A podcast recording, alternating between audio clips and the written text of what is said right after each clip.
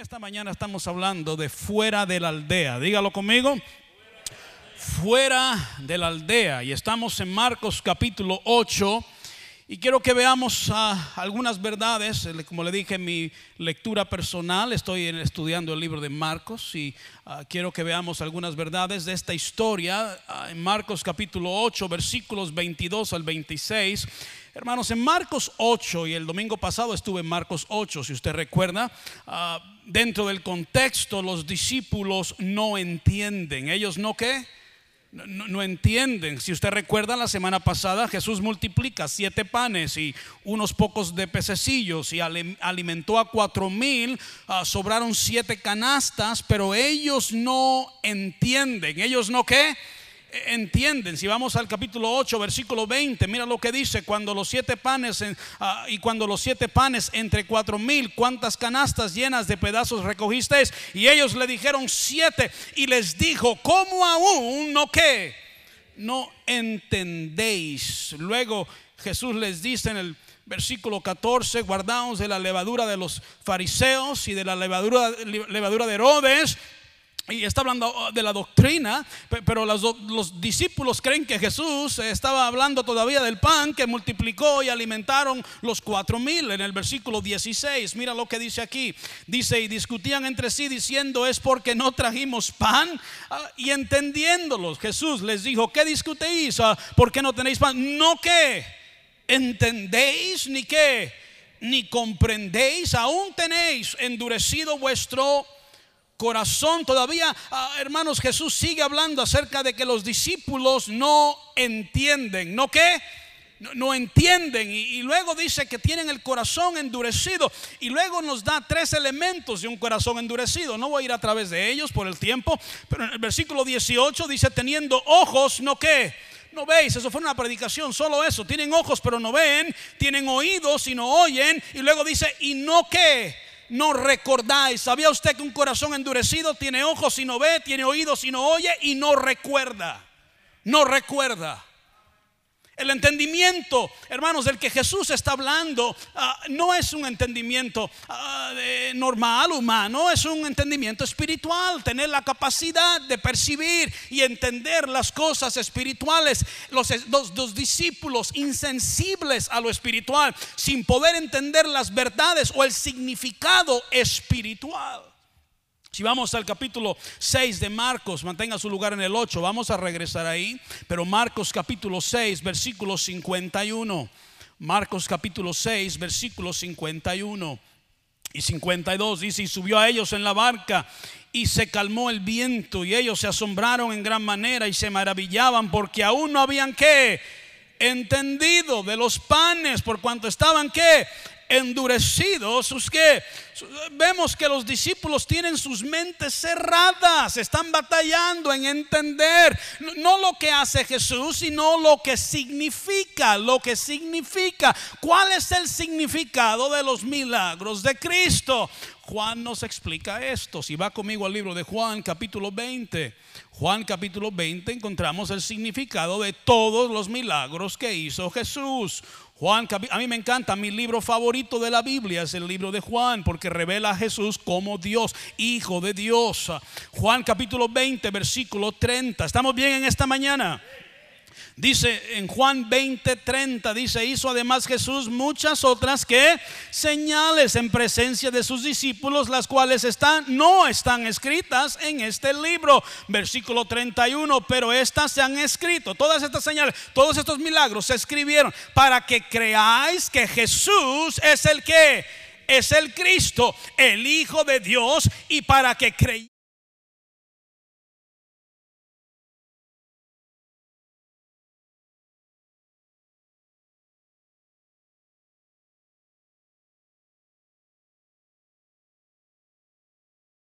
es el Hijo de Dios y que por medio de Él podemos tener vida eterna.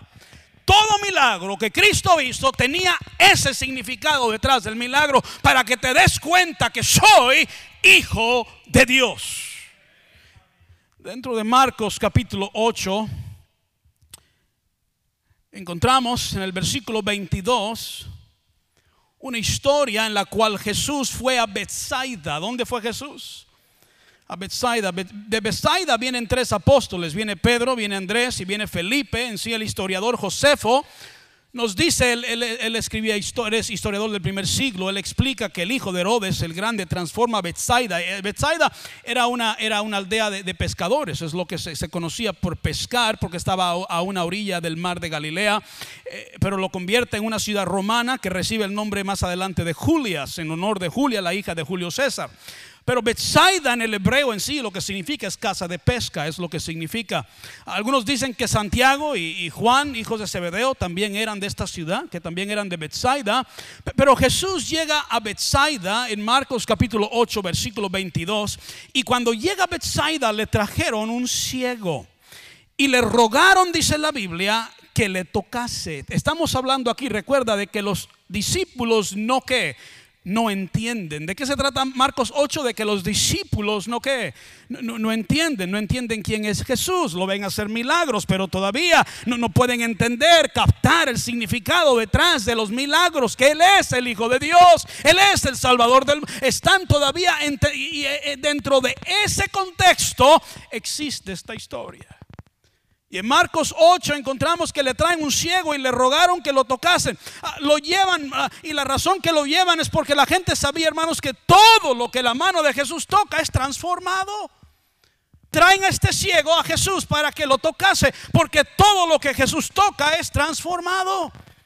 Si hay algo que, hermanos, necesitas es que Jesús te toque que toque tu vida, que, toque tu matrimonio, que toque tus hijos, que toque nuestra iglesia. Lo que necesitamos es que Él solo toque nuestra iglesia y es transformada. Toque solo tu vida y queda transformada. Queda, toca tu mente, queda transformada. Toca tu corazón, queda transformado. Oh Jesús, tócanos. Y llevan a este ciego y lo llevan a Jesús para que lo tocase la segunda razón que lo llevan es porque es ciego y no puede ver, no tiene la, habilidad de llegar por él mismo a Jesús.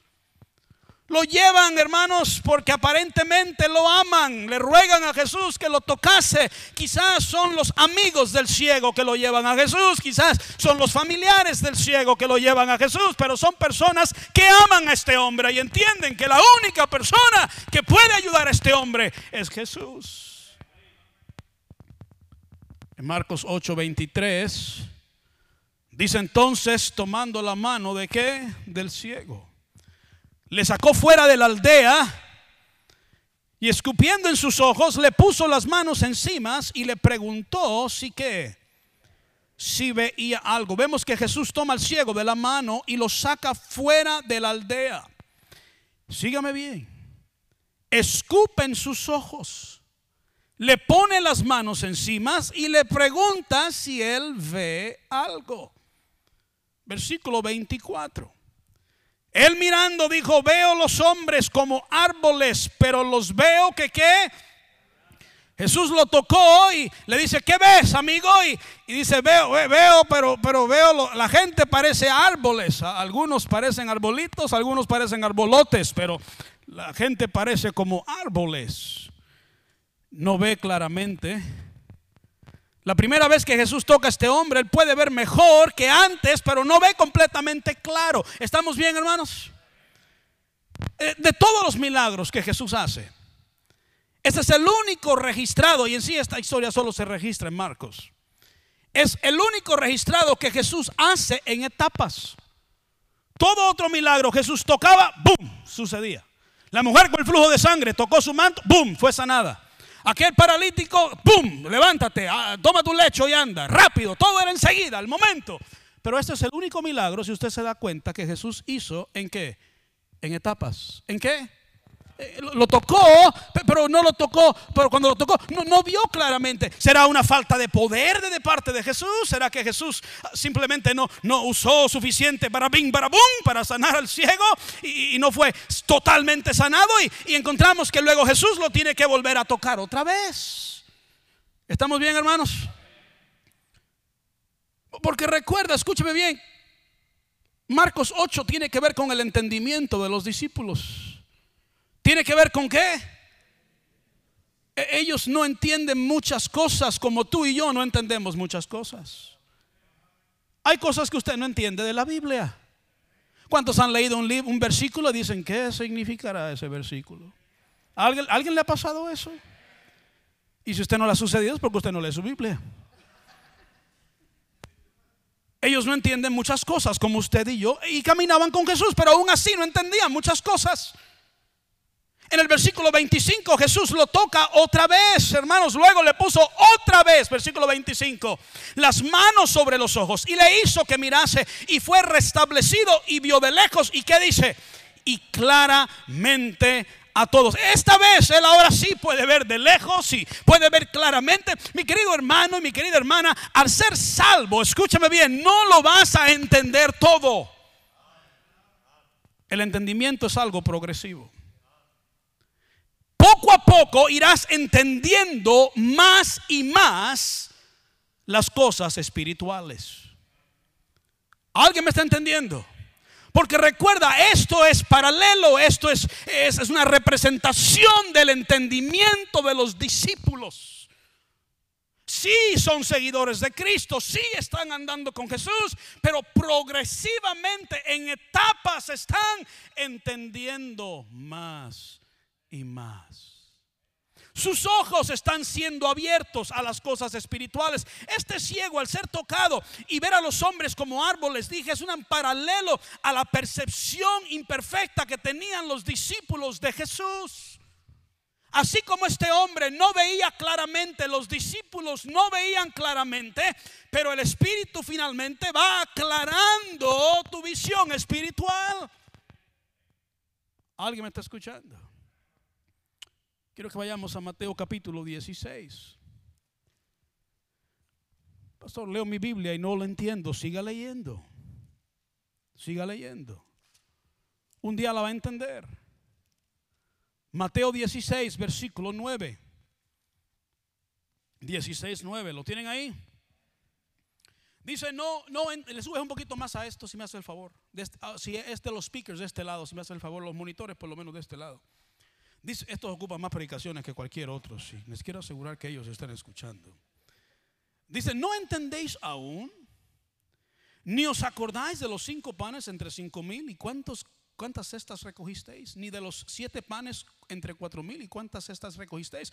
¿Cómo es que no entendéis que no fue por el pan que os dije que os guardéis de la levadura de los fariseos y de los, y de los saduceos? Ah, versículo 2, entonces, entonces, e, entonces, ¿qué dice? Entendieron. Entonces, que no les había dicho que se guardasen de la levadura del pan, sino de la doctrina de los fariseos y de los Entonces entendieron, iban progresivamente entendiendo cosas. Hay cosas que aún de niño sabíamos, pero no entendíamos. Mi hijo Rubén canta cantos y himnos que no entiende todavía. Recuerdo Chloe cuando cantaba No hay Dios tan grande como tú, decía, no es con espada ni con es México, más con su Santo Espíritu. Yo dije, ¿de cuándo acá esa canción tiene a México?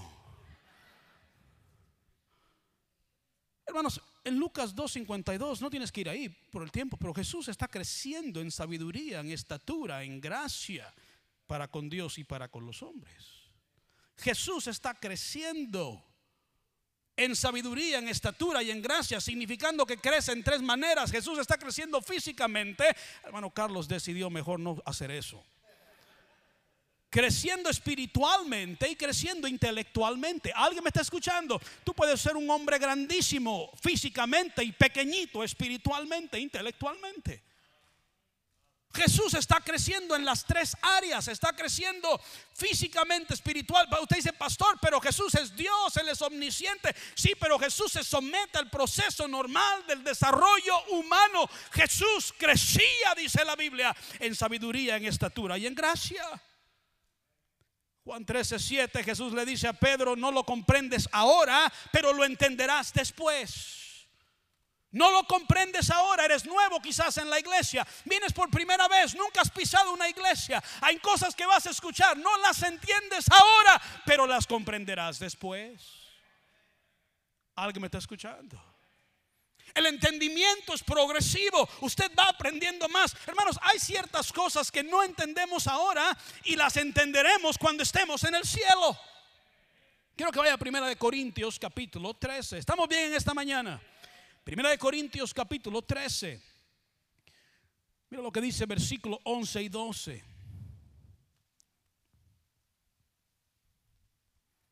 Dice 1 Corintios 13, 11 y 12, cuando yo era niño, hablaba como niño, pensaba como niño, juzgaba como niño, mas cuando ya fui hombre dejé lo que era de niño. Versículo 12, ahora vemos por espejo oscuramente, mas entonces veremos cara a cara. Ahora conozco en parte, pero entonces conoceré como fui. ¿Qué dice? Conocido. Hermanos, Pablo está hablando de un niño espiritual. Es un contraste de un niño espiritual a una persona madura. Porque la iglesia de Corinto es una iglesia inmadura.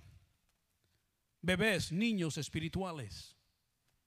Pero luego explica que aún los maduros, aún los crecidos, aún los que llevan décadas en el Evangelio, vemos por espejo oscuramente. Aún los teólogos, aún los que hablan hebreo, aún los que entienden arameo, aún los que entienden griego, aún los que entienden escatología, no importa cuántos años lleves en este asunto, todavía vemos por un espejo oscuramente. Los espejos de los tiempos de antes eran hechos de metal ah, pulido, y la imagen que se veía en el espejo no era clara, era algo distorsionada en los tiempos antiguos. En sí la ciudad de Corinto era famosa porque producía los mejores espejos de bronce, pero aún en los mejores espejos no había una visión totalmente clara. Y Pablo ha comenzado 50 iglesias y Pablo está bien estudiado, fariseo de los fariseos, se conocía la ley al derecho y al revés. Pablo podía hablar idioma tras idioma, pero Pablo está diciendo, aún yo que escribí la mayoría del Nuevo Testamento, estoy mirando por un espejo oscuramente. Aún el mejor espejo no se ve totalmente claro. Hay cosas que no vamos a entender hasta que lleguemos al cielo. ¿Alguien me está escuchando? En el versículo 12, la última parte dice, conoceré como fui conocido. Dios sabe todo sobre mí. Dios sabe todo sobre ti. Dios completamente te conoce. Dios sabe lo que estás pensando en esta mañana. Si estás pensando a cuándo va a acabar el pastor para ir a comer algo que dejaste ahí, los frijolitos que dejaste en el crockpot. Hermanos, no significa que seremos omniscientes, pero tendremos un entendimiento y un conocimiento claro de Jesús. De Jesús. Porque lo más hermoso en el cielo no son las calles de oro. Lo más hermoso en el cielo no es que vas a ver a tu bisabuela que se fue con Cristo. Lo más hermoso en el cielo no, no, no son el, árbol que da 12 frutos una por cada mes del año. Eh, eh, lo más hermoso del cielo no son los querubines junto al trono de Dios. Lo más hermoso del cielo no es el río que fluye del trono de Dios, no es el bima sobre el cual Dios se sienta. Lo más hermoso del cielo es Jesús. Es Jesús. Y estamos encontrando, hermanos, que este ciego representa a los discípulos y este milagro en etapa representa el entendimiento progresivo de los discípulos de conocer más y más a quién? A Jesús. Un entendimiento en etapas de conocer a Jesús. Pablo dice a fin de conocerle. A fin de conocerle. Mi querido hermano, la meta es Cristo es conocer más a Cristo. La meta no es tener la iglesia más grande del mundo, la, meta no es ser famoso, la, meta es, es, Cristo, es conocerle más a Él. Esa es la meta, conocerle más y más y más y más a Él. No se trata de ser el cristiano más espiritual en toda la iglesia y de quién tiene una falda más larga que otros, y quién usa corbata y quién no usa corbata, y quién trae la Biblia más grande. El fin es de conocerle más a Él. En Filipenses capítulo 2, vaya conmigo a Filipenses 2. ¿Estamos bien, hermanos? ¿Está bien si hablamos de Jesús por un rato? En Filipenses capítulo 2, versículo 5, dice la Biblia estas palabras. Mira, yo viajé toda la noche para llegar aquí, así que yo no ando con prisa, ¿ok? Yo, yo voy a predicar en esta mañana, te guste o no te guste. Si te cansas, te levantas y te vas. Yo sigo predicando. Filipenses 2.5, mira lo que dice. Dice, haya pues en vosotros este sentir que hubo también en quién? En Cristo, el cual siendo en forma de Dios, no estimó el ser igual a Dios como a cosa que aferrarse, sino que se despojó a sí mismo, tomando forma de qué? De siervo, hecho semejante a los hombres y estando en la condición de hombre, se humilló a sí mismo, haciéndose obediente hasta la muerte y muerte de cruz, hermanos, lo más difícil, aquí está, escúchame bien, lo más difícil para Jesús es, estando en la tierra, es esconder quién Él verdaderamente es. Lo más difícil, eh, hay gente que, y vamos a tocar eso después, pero, pero lo más difícil para Jesús es esconder quién Él es verdaderamente. Someterse a una naturaleza humana cuando Él es el creador del ser humano. Someterse a la ley de la gravedad cuando Él creó la ley de la gravedad someterse al tiempo cuando Él controla el tiempo. Viajar en una nave cuando Él es omnipresente, Él no tiene que viajar en una nave. Colgar en una cruz siendo todopoderoso, someterse al dolor y al sufrimiento, teniendo todo ejército celestial a su disposición. Quizás la mejor explicación de Jesús es José en la Biblia. José es hebreo, ¿qué es él? Pero está, está escondiendo, está tratando, aparentando ser egipcio. Y aparenta ser egipcio y dice la Biblia que José habla a través de un intérprete para aparentar ser de, de Egipto. Viste como Egipto, habla como egipcio, pero él es que, él es, él es hebreo. Llegan sus hermanos y él trata de aparentar que no es familia de ellos y, está escondiendo quién él es. En el capítulo 42 José se va a su cuarto y se encierra y llora. Llora. Porque es difícil esconder quién tú de veras eres. Dije, es difícil esconder quién tú de veras eres. Le hablo a algunos en este cuarto, estás escondiendo quién tú de veras eres. Y qué difícil es esconder lo que tú de veras eres. Es pesado. Jesús se iba a orar a solas vez tras vez. ¿Cuántos han leído eso en los evangelios? Jesús no se iba a orar por poder, Jesús se iba a orar porque tiene que esconder su poder. La batalla de Cristo no es tener el poder. La batalla de Cristo es no usar el poder. La batalla de Cristo es esconder el Dios todopoderoso, omnipresente, omnisciente, todo lo sabe, todo lo puede dentro de un cuerpo humano. ¿Alguien está entendiendo este asunto? Hermanos, Jesús no, lo conocemos completamente. No lo conocemos completamente. Aunque has estado en la iglesia 10 años, no lo conoces todavía completamente. Aunque llevas 20 años en la iglesia, no lo conoces completamente todavía.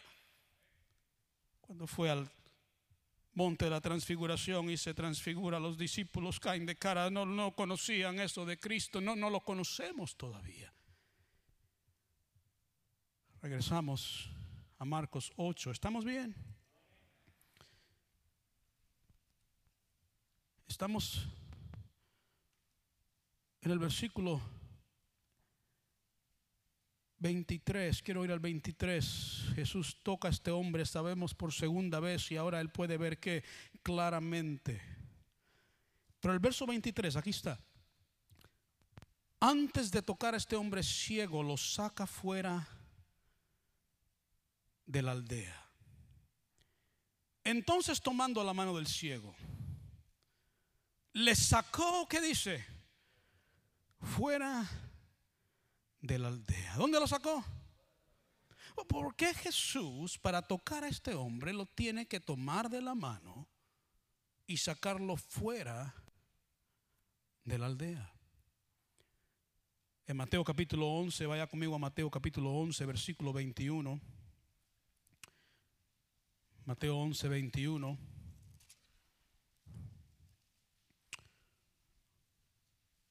Dice, ay de ti Corazín, ay de ti Betsaida, porque si en Tiro y en Sidón se hubieran hecho los milagros que han sido hechos en vosotras, tiempo que se hubiera arrepentido en silicio y en ceniza. Versículo 22, por tanto os digo que en el día del juicio será más tolerable el castigo para Tiro y para Sidón que para vosotras. Hermanos, Jesús tiene que sacar a este ciego. Michael, tú vas a ser mi ciego. Jesús tiene que tomarlo de la mano, no agarres ideas, y vamos a tomarlo de la mano y lo va a sacar fuera de la aldea, porque ahí en Bethsaida, ahí en Bethsaida, ahí, en Bethsaida, Jesús muchos milagros. Ahora no quedan registrados en la Biblia, porque Juan capítulo 20, último versículo, hay muchas cosas que Jesús hizo que no se registraron. ¿Alguien me está escuchando? Pero ahí nos dice que Jesús había hecho muchos milagros en Bethsaida y no sé qué arrepintieron. Gente rebelde, gente que vio los milagros de Cristo, gente que vio a Jesús hacer muchas cosas y no se arrepiente. Y luego Jesús dice, será peor el castigo para ustedes que para Tiro y para Sidón, significando que el infierno será más caliente para unos que otros. Será más caliente para aquellos que conocen de Cristo y no se arrepienten será más caliente para aquellos que escuchan mi voz en esta mañana y saben que tienen que ser salvos y se les ha dicho que reciban a Cristo y has escuchado predicación tras predicación, pero tu corazón se ha endurecido y no te has arrepentido, el castigo será peor para ti. Y este lugar ha sido maldecido por Jesús. Y para Jesús poder tocar a este hombre tiene que sacarlo de la mano de un lugar de maldición. Tú quieres que Jesús te toque, tienes que salir de la aldea. Tienes que salir de un lugar de maldición. Es un lugar de condenación, es un lugar que ya está destinado al castigo eterno. Hermanos, le hablo a algunos y quiero simplificarlo y bajarlo a nuestro nivel. Para que Jesús te toque, tienes que salir del pecado.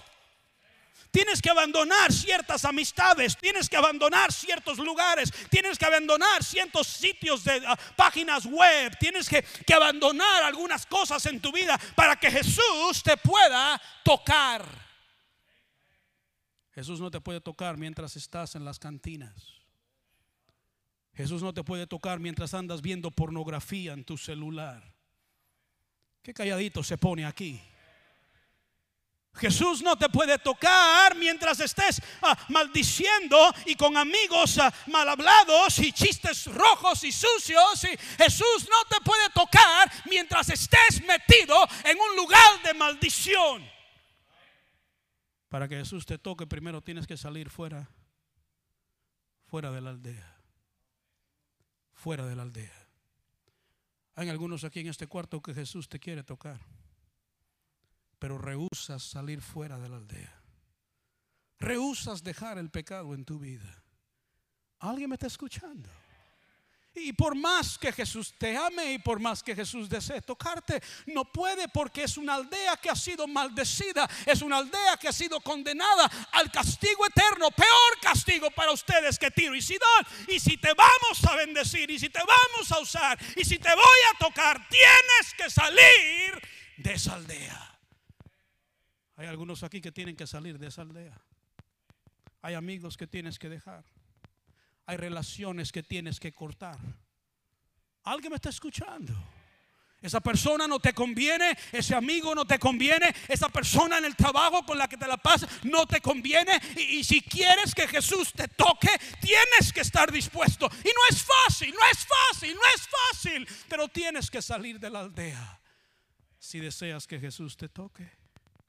Número dos, sale de la aldea, regreso otra vez, porque él es ciego. ¿Cómo es él?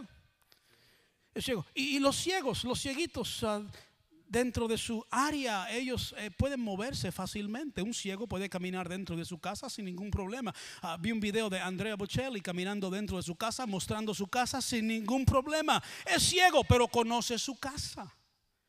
Estuve en Tepic, Nayarit, en México, y vi un ciego caminando por la calle como si nada, ni sabía que era ciego años caminando en las mismas calles, conocía la ciudad de Tepic como la palma de su mano y aunque era ciego, sabía dónde se subía la banqueta, sabía dónde habían hoyos, a dónde habían pozos. Alguien me está escuchando. Y el cieguito se movía como si nada.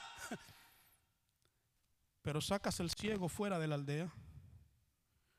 Alguien me está entendiendo. Y al cieguito ahora no le, no le queda otra más que agarrar la mano de alguien. Y el cieguito ahora no le queda otra más que depender de esta persona.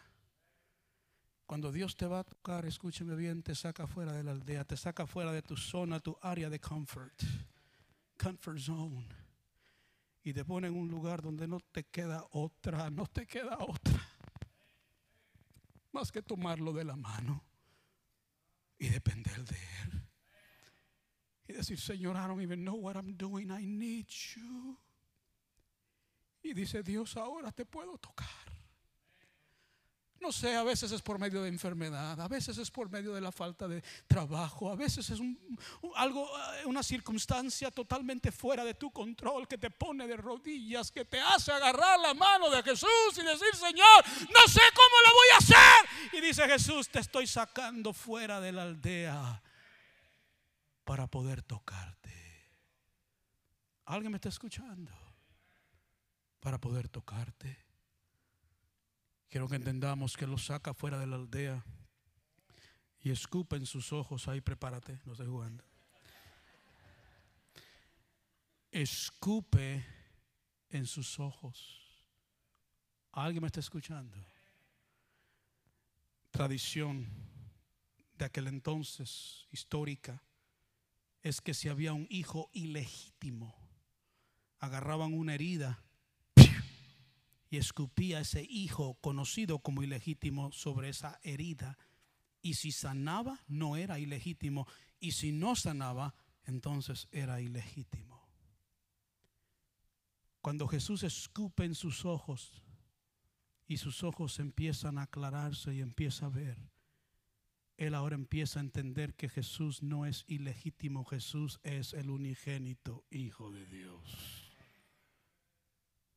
el primer paso es ver, entender que Jesús es el único Salvador. No, no, puedo ver todo lo demás, no entiendo todo lo demás, pero lo que entiendo es que Jesús es el Cristo, es que Jesús es el Salvador y Él empieza a ver. Hay algunos en esta mañana que tienen que comenzar a ver. Tienes que comenzar a ver quién es Cristo. ¿Alguien me está escuchando? Pero ahora que escupen sus ojos, sus ojos empiezan a aclarar y él empieza a entender quién es Jesús. Porque recuerda, Mateo 8 se trata de los discípulos que no entienden quién es Jesús. Lo tocan por primera vez y escupe en sus ojos y él empieza a ver un poco y, pero no ve claramente y le dice a Jesús, touch me again. Tócame otra vez. Yo quiero conocer más de ti. No nada más como Salvador. Quiero ver más claro, quiero más entendimiento a fin de conocerte. Quiero conocer más de Cristo. Habrá alguien aquí en esta mañana que dice, yo quiero conocerle más a Él. Yo quiero conocer más de Cristo. Y Jesús lo toca otra vez. Y ahora sus ojos están claros. ¿Alguien me está escuchando? Thank, thank you, mi hijo. Hermanos, la mayoría en este cuarto, no todos, ya han sido tocados una vez sabes que Jesús es el Salvador. Pero tienes que decirle a Jesús en esta noche, en esta mañana, tócame otra vez. Tócame otra vez. Quiero conocerte más. Llevo años predicando la palabra. Tócame otra vez. Quiero conocerte más. Llevo años estudiando la palabra, tócame otra vez. Yo quiero más y más de Cristo, yo quiero saber más de ti. Yo quiero conocerte más. Dígale a Dios en esta mañana, tócame otra vez. No solo te quiero conocer como mi Salvador, te quiero conocer más, te quiero conocer más. Te quiero conocer como Elohim, poderoso creador. Te quiero conocer como Adonai, el Dios que gobierna. Te quiero conocer como Yahweh Shalom, el Señor nuestra paz. Te quiero conocer como Yahweh Jireh, el Señor proveedor. Te quiero conocer como Yahweh Roy, el Señor es mi pastor. Te quiero conocer como Dios es nuestra justicia. Yahweh Nisin, Dios es nuestra, ah, Dios es nuestra victoria. Yahweh Rafa, el Señor nuestro sanador. Quiero conocerte más, quiero conocerte más, quiero conocerte más. No quiero parar aquí. Tócame otra vez. Quiero ver más. Quiero saber más de ti. Porque Él es tan grande. Y Él es tan grande. Y Él es tan grande. Y Él es tan grande. Que nunca podremos totalmente conocerle. Conocerle. Tócanos otra vez tócanos otra vez. Hay algunos aquí que han sido salvos, pero ahí te estancaste, ahí te quedaste, es todo. Y Dios te quiere llevar a otro lugar. Dios te quiere tocar para que tus ojos empiezan a ver más claramente y para que puedas conocerlo más a Él y entender más de Él. Yo agarro mi Biblia, hermanos, llevo 14 años pastoreando aquí, 10 años de pastor de jóvenes, casi 25 años predicando. Hablo mi Biblia leo mi Biblia. Y digo, yo no había visto eso. Yo no había visto eso. Oh Dios, tócame otra vez. Tócame otra vez. Aclara más mi vista. Quiero conocerte más. Quiero, hermanos, de eso se trata este asunto. Se trata de mí ni se trata de ti.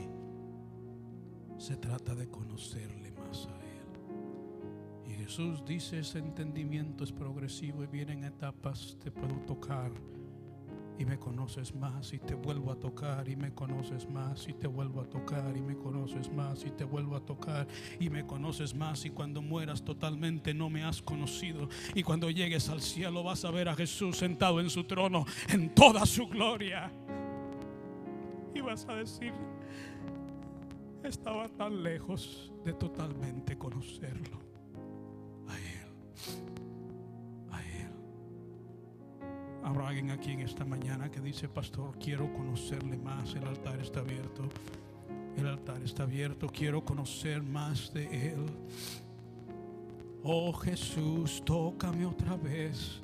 Toca mis ojos, abre mis ojos espirituales. Oh Jesús, tócame otra vez. Oh Jesús, toca mis ojos. Quiero conocer más de ti.